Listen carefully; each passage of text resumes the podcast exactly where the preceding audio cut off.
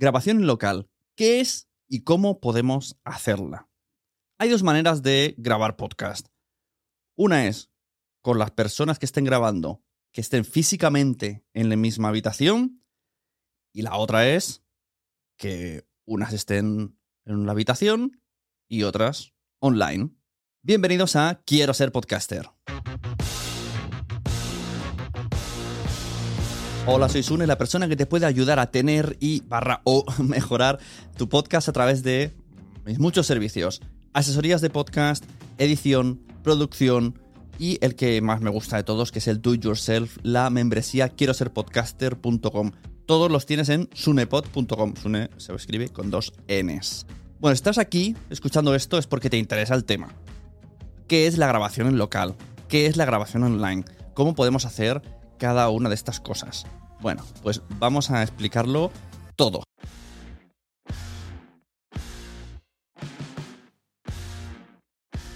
Cuando estamos grabando juntos, esto es una grabación pues, full, full, local, ¿no? Porque ya utilizas una mesa de mezclas, unos micrófonos, un estudio de grabación, ¿no? Estas serían las opciones para grabar, pongamos que son dos personas, ¿vale? Podcaster y entrevistado, para reducir las cosas. Lo que podemos hacer, tenemos tres opciones para grabar esto estando presencialmente.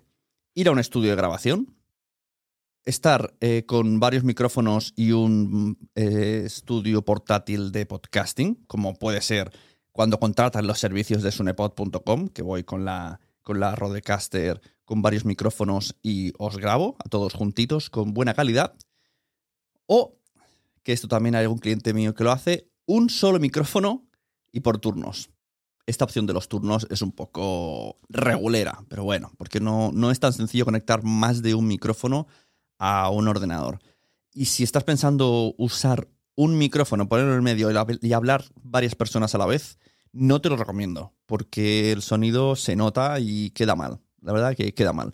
Lo más recomendable siempre es un micrófono por cada persona que vaya a hablar. ¿Cuál es la otra opción? Pues la llamada online hoy día eh, no es sencillo quedar, es muy complicado ajustar agendas y el tiempo de trasladarse de un sitio a otro, y si estás en diferentes países o diferentes comunidades, ya no te digo nada. Entonces lo que hacemos, y además la pandemia ha ayudado a que la gente esté más familiarizada con las llamadas online, es grabarse cada uno desde su sitio, de su casa, su oficina, su donde esté. Repito, lo óptimo es que todo el mundo tenga micrófono. Esto no siempre sucede, sobre todo con los invitados. Pero bueno, pongamos que vivimos en un mundo ideal de piruletas y sunes, donde todo el mundo tiene micrófonos y buen sonido. Ay, cuando llegará ese día. Entonces, ¿cuáles son las opciones para grabarnos de manera online? Cuando estamos online, es muy importante que obtengamos una pista de voz por cada una de las personas que participan grabarlo en multipista. Esto se, le conoce comúnmente como multipista. Que si hay cinco personas, tenemos cinco pistas.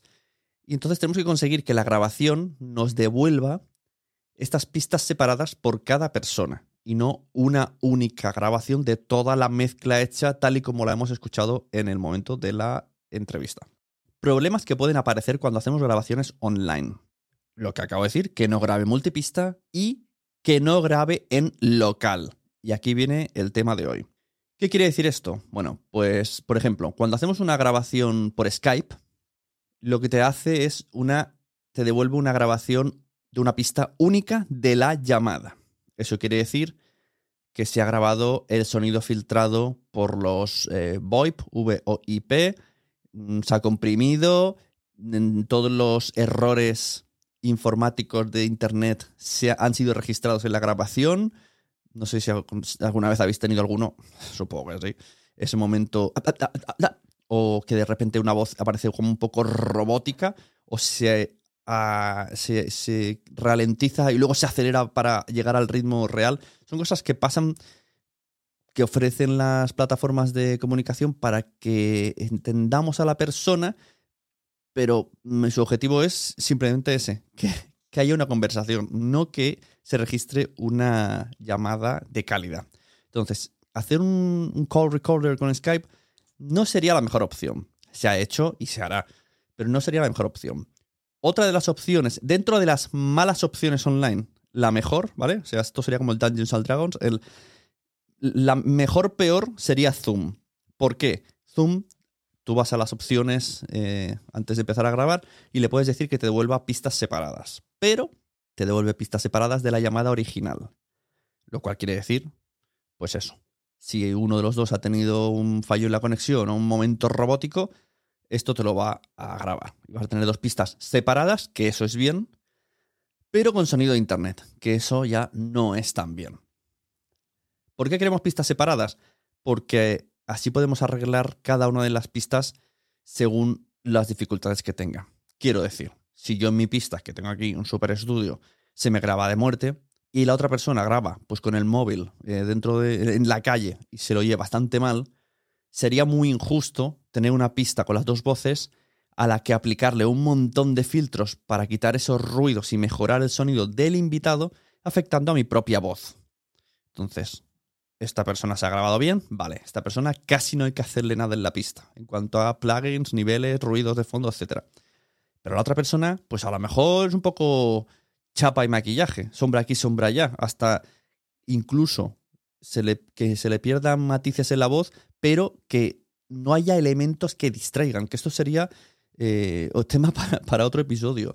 ¿Hasta qué punto mm, perder calidad de tono de voz en favor de que no hayan elementos que distraigan, ruidos de fondo molestos, que, que haga una... A veces son molestias pasivas, que tú no te das cuenta, pero te carga la mente, te carga el oído. Al final, escuchar mucho ruido, mucho forzar la oreja con una de las dos personas, esto carga mucho. Entonces, mejor meterle muchísimo filtro, muchísima aplicación de, de ruido de fondo, etcétera, etcétera, aunque la voz pierda un poquito y se deforme un poco la forma de hablar.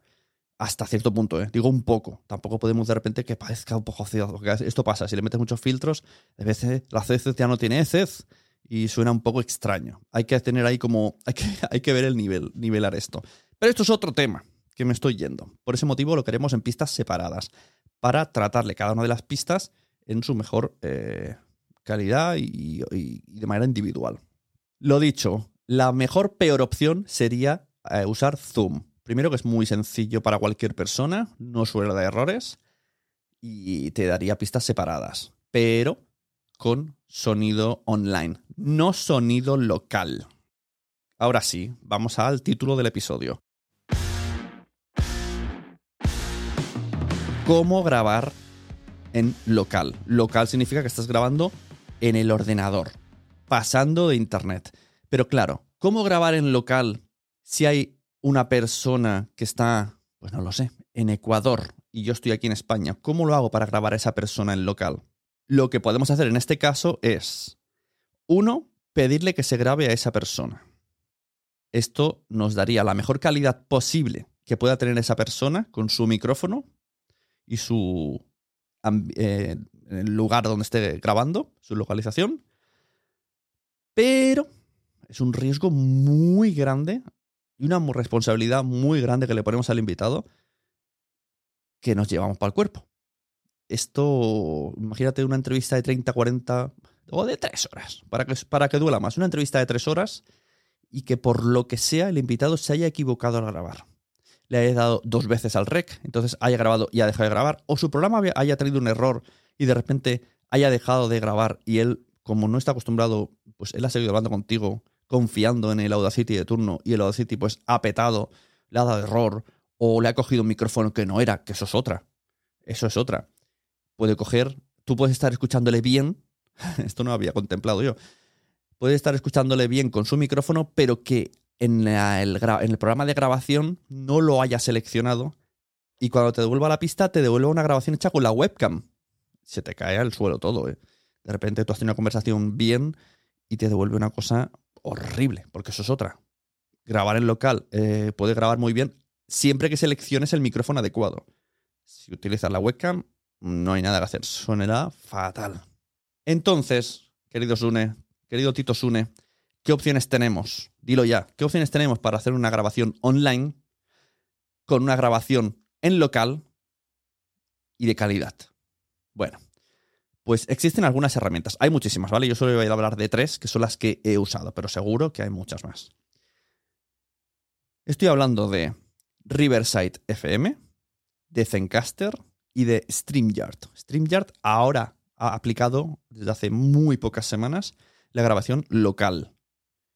Antes era grabación online, ahora tiene grabación local. ¿Qué ofrecen estos servicios? Bueno, generalmente son todos de pago.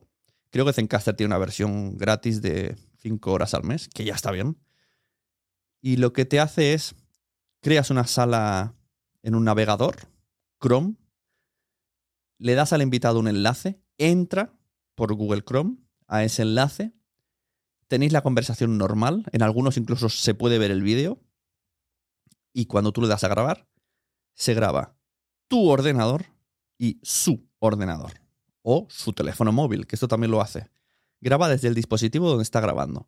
Cuando terminas de grabar, esta grabación se sube a la nube y el que ha creado la grabación, tras ser procesado, le vienen las pistas, le vienen los dos audios grabados como si hubiese sido a casa de esa persona a grabarle. Esto es una grabación local que se grabe en cada uno de los dispositivos y a ti te lo devuelven. Vale, ¿qué problemas puede haber hacer este sistema? Que es muy cómodo. Bueno, pues que la persona se salga del navegador esto, puede pasar. Y se quede, en ese momento, si se sale del navegador antes de terminar la grabación, se queda en una especie de limbo muy extraño, que a veces, al cabo de horas, te lo devuelve la, pista de audio y a veces se pierde. O tienes que volverle a decir que entre a ese mismo navegador para que de alguna manera el caché haga lo que tenga que hacer, se vuelva a subir a la nube lo que quede y te lo devuelva. Esto es muy peligroso. Hay que decirles muy clarito, no te vayas hasta... Incluso aunque yo diga, hemos terminado el podcast, adiós, nos vemos en el siguiente programa. No te vayas. O sea, te esperas, le doy a grabación, me confirmas que te sale 100% subido, yo veo que 100% subido, y entonces te puedes ir. Si no, tendríamos ese problema. Otro problema, que tiene que ser Google Chrome. Parece un problema absurdo, pero mucha gente usa Safari o mm, directamente son ordenadores de empresa y no le dejan instalar cosas que puedan pues comprometer la privacidad, como es Google Chrome, etcétera, etcétera. Y luego que tenga un internet que no sea bueno y que, sobre todo ahora que está tan de moda los videopodcasts, claro, cuando tú dices solo grabar audio en este tipo de programas, pues a lo mejor el audio te puede ocupar, no lo sé, 100 megas como mucho. Pero si tú le dices vídeo y audio, la cosa puede subir a 3 gigas. Si tienes un internet malo, subir 3 gigas puede ser eterno. Entonces la opción sería, mira, deja el navegador abierto, ya te avisaré y cuando, cuando se me haya subido, entonces lo cierras. Entonces, todo esto son, son problemas, ¿no? Porque imagínate que es una persona importante o un profesional que necesita ordenador o lo que sea, entonces de tener ahí esto en, el buffer ahí, pues es, muy incómodo. Esto, todo esto hay que saberlo y hay que experimentarlo sobre todo para que, para que ah, cuando os suceda tener tiempo de reacción rápido. Y esto es lo que os quería contar hoy, que siempre que podáis, grabéis en online local. De hecho, os voy a decir una cosa.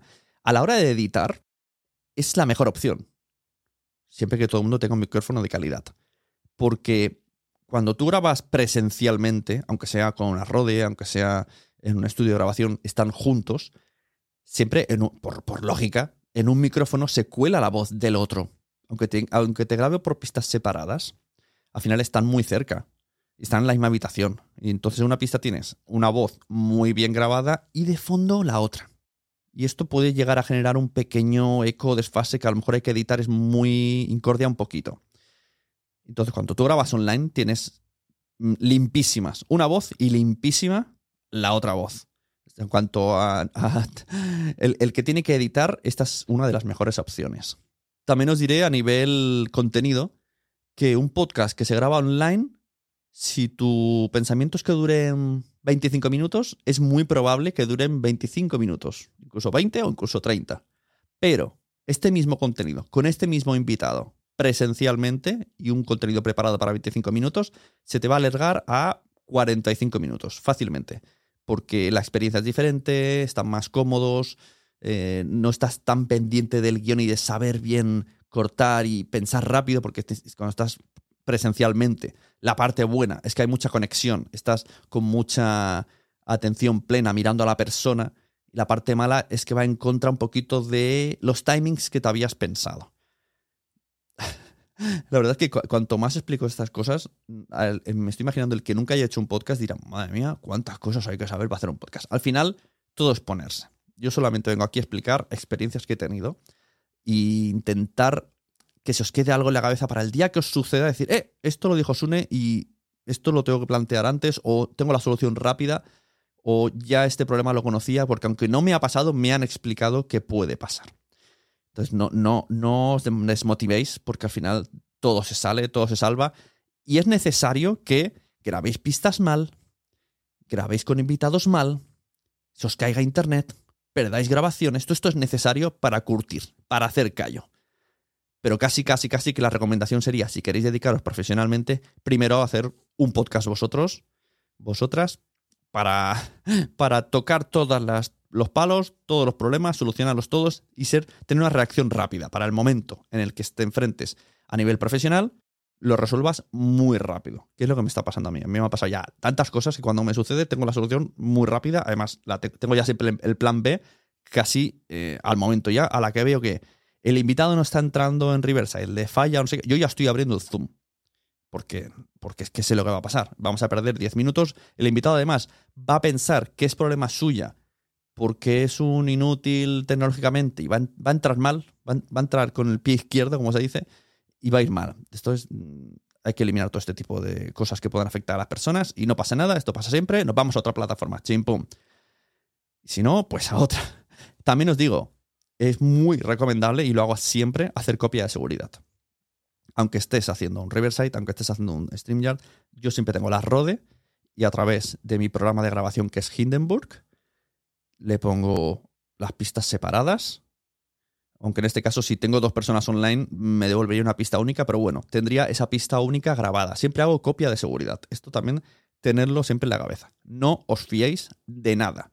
Mínimo hacer siempre dos grabaciones. Mínimo aunque vayáis con la Rode a un sitio, yo hago en la Rode doy al botón y en el Hindenburg también. Yo siempre me llevo dos copias de cada una de las grabaciones.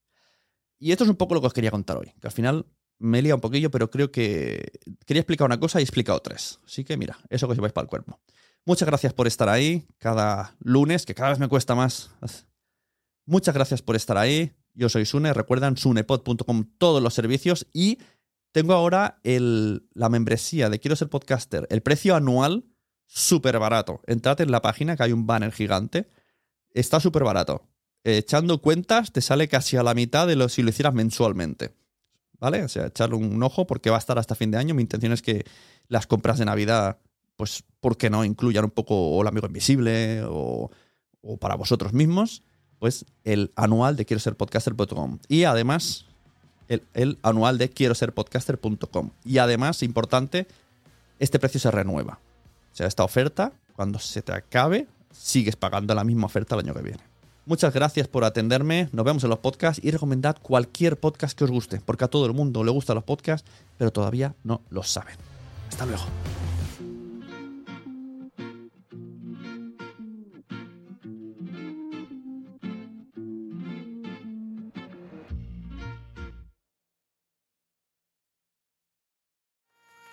¿Te ha gustado este episodio? Pues vuelve al siguiente a por más. Y si te has quedado con muchas ganas, entra en nuestro premium. Quiero ser podcaster.com barra premium. Ahí tienes un montón de episodios más, además sin cortes y muchísimas cosas más extras.